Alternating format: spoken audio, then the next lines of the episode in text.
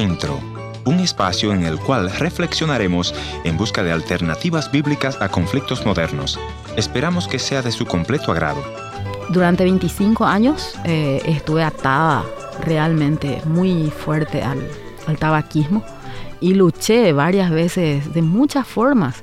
Se habla poco de la adicción al cigarrillo o al tabaco, pero en muchos países en la misma publicidad del cigarrillo advierte que fumar daña la salud. ¿Y por qué? Según la definición, el tabaco es una sustancia adictiva debido principalmente a su componente activo, la nicotina, que actúa sobre el sistema nervioso central.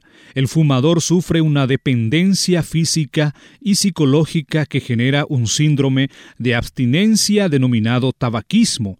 Mis amigos, Hoy les invito a escuchar la historia de una amiga que vivió mucho tiempo en esta dependencia y cómo logró salir de allí.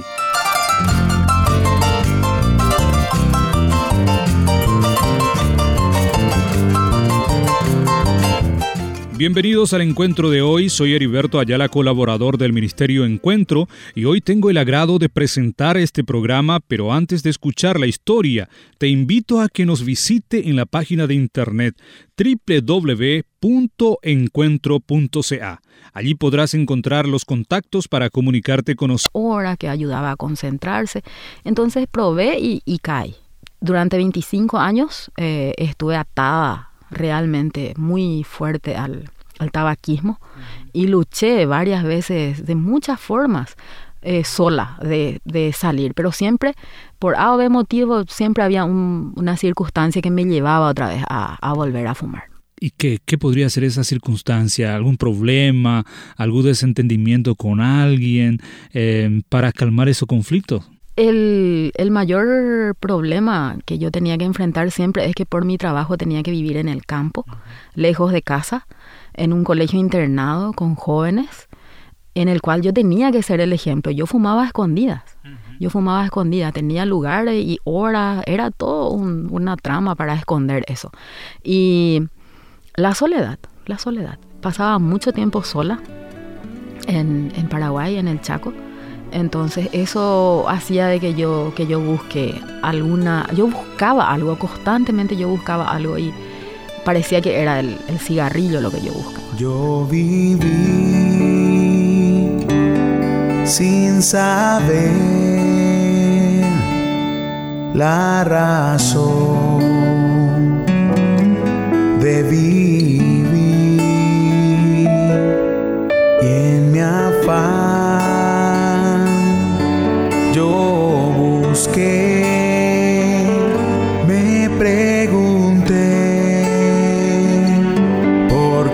estoy aquí.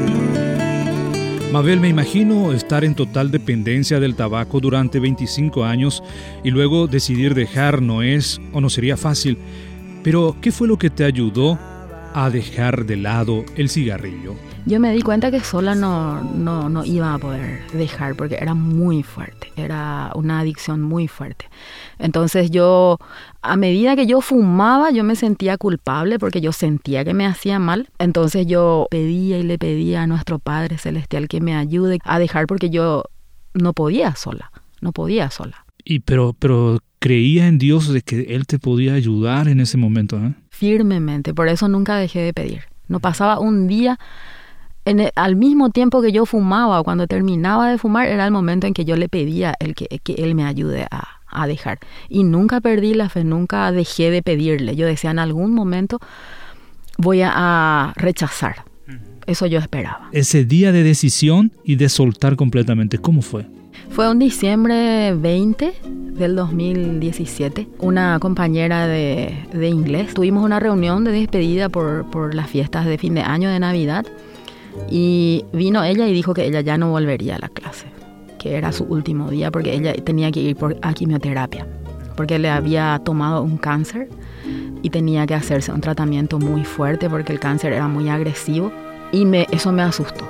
Me produjo un shock porque visto cómo ese, ese acontecimiento devastó su economía, devastó su familia y eh, sobre todo cómo le afectó a su hijo, a su, a su marido y a sus hijas.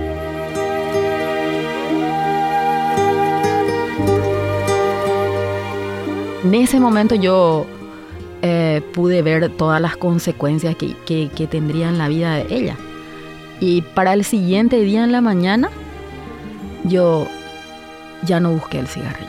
Ya no, no tenía esas ganas, esa necesidad, esa necesidad física de, de volver a fumar. Inclusive no podía, no, no podía oler el olor del cigarrillo en otras personas. O sea que en ese momento tú sentías de que eh, a través de esa experiencia de otra persona Dios te estaba hablando y, te dio esa fortaleza de poder soltar y, y emprender hacia un nuevo horizonte. ¿eh? El susto fue tan grande y que al siguiente día, al amanecer, al levantarme, porque yo lo primero que hacía al salir de la cama era salir afuera y fumarme un cigarrillo.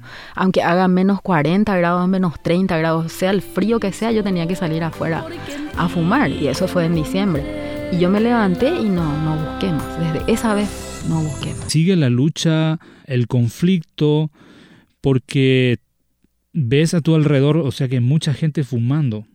¿Cómo te sientes tú eh, en medio de esa, de esa gente fumadora, Mabel, hoy día? Yo me siento fortalecida. Tengo una amiga en mi edificio que es una señora que fuma y yo en las tardes suelo compartir con ella algunas veces un mate o me siento a hablar con ella. Ella fuma enfrente a mí y yo no, no ya no tengo ganas. Ya no tengo, ya no, ya no busco y creo que esa fortaleza está siempre, está siempre conmigo. ¿Qué, ¿Qué, te dijo tu esposo cuando vos le, le, comentaste o le hablaste de eso, de que ya decidí dejarlo? Él, él se, se sintió muy conmovido, puedo decir, uh -huh. y siempre cuando oramos juntos damos gracias por esa bendición que recibimos.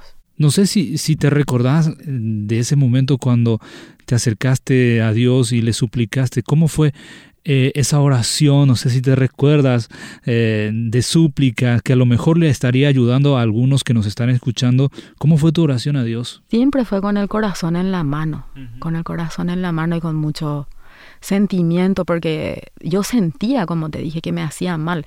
Yo soy una persona que le gusta mucho hacer actividad física. Uh -huh. Y cuando uno es joven, uno puede fumar y hacer actividad física al mismo tiempo.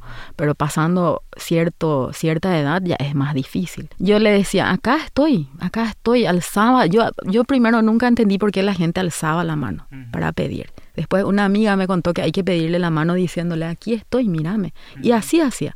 Alzaba la mano, hay veces clavando rodillas, hay veces en el bus donde yo tenía oportunidad, donde yo tenía tiempo, donde yo estaba orando, siempre estaba ese pedido de, de que, me, que me dé la fuerza para dejar el, el, cigarrillo.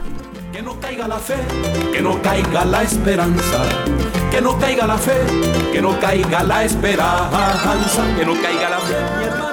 ¿Qué tú le dirías, Mabel, a aquellas personas que están en ese momento escuchando el programa y quien está luchando contra la adicción del cigarrillo, de querer soltar, ¿cómo puede tomar esa decisión de, de, decir no más hoy y no, no seguir mañana? ¿Qué tú le dirías a ellos?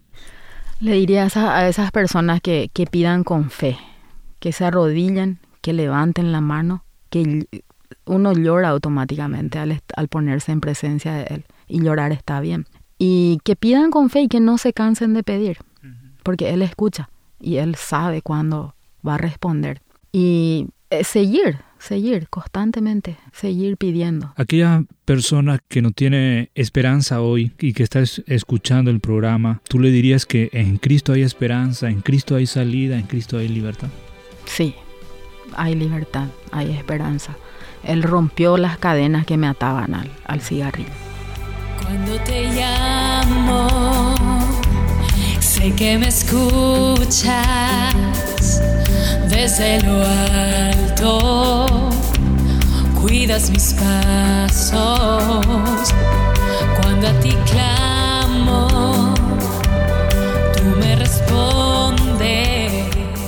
Gracias por haber sido parte del encuentro de hoy. Le voy a agradecer que me escriba a info.encuentro.ca. También puede visitarme a nuestra página en el www.encuentro.ca. O si desea escribirme una cartita postal, escríbalo entonces a programa radial Encuentro 225 Riverton Avenida WPG Manitoba R2L 0N1 Canadá. Será hasta nuestro próximo encuentro. Soy tu amigo Ernesto Pinto recordándote que Dios te ama y yo también.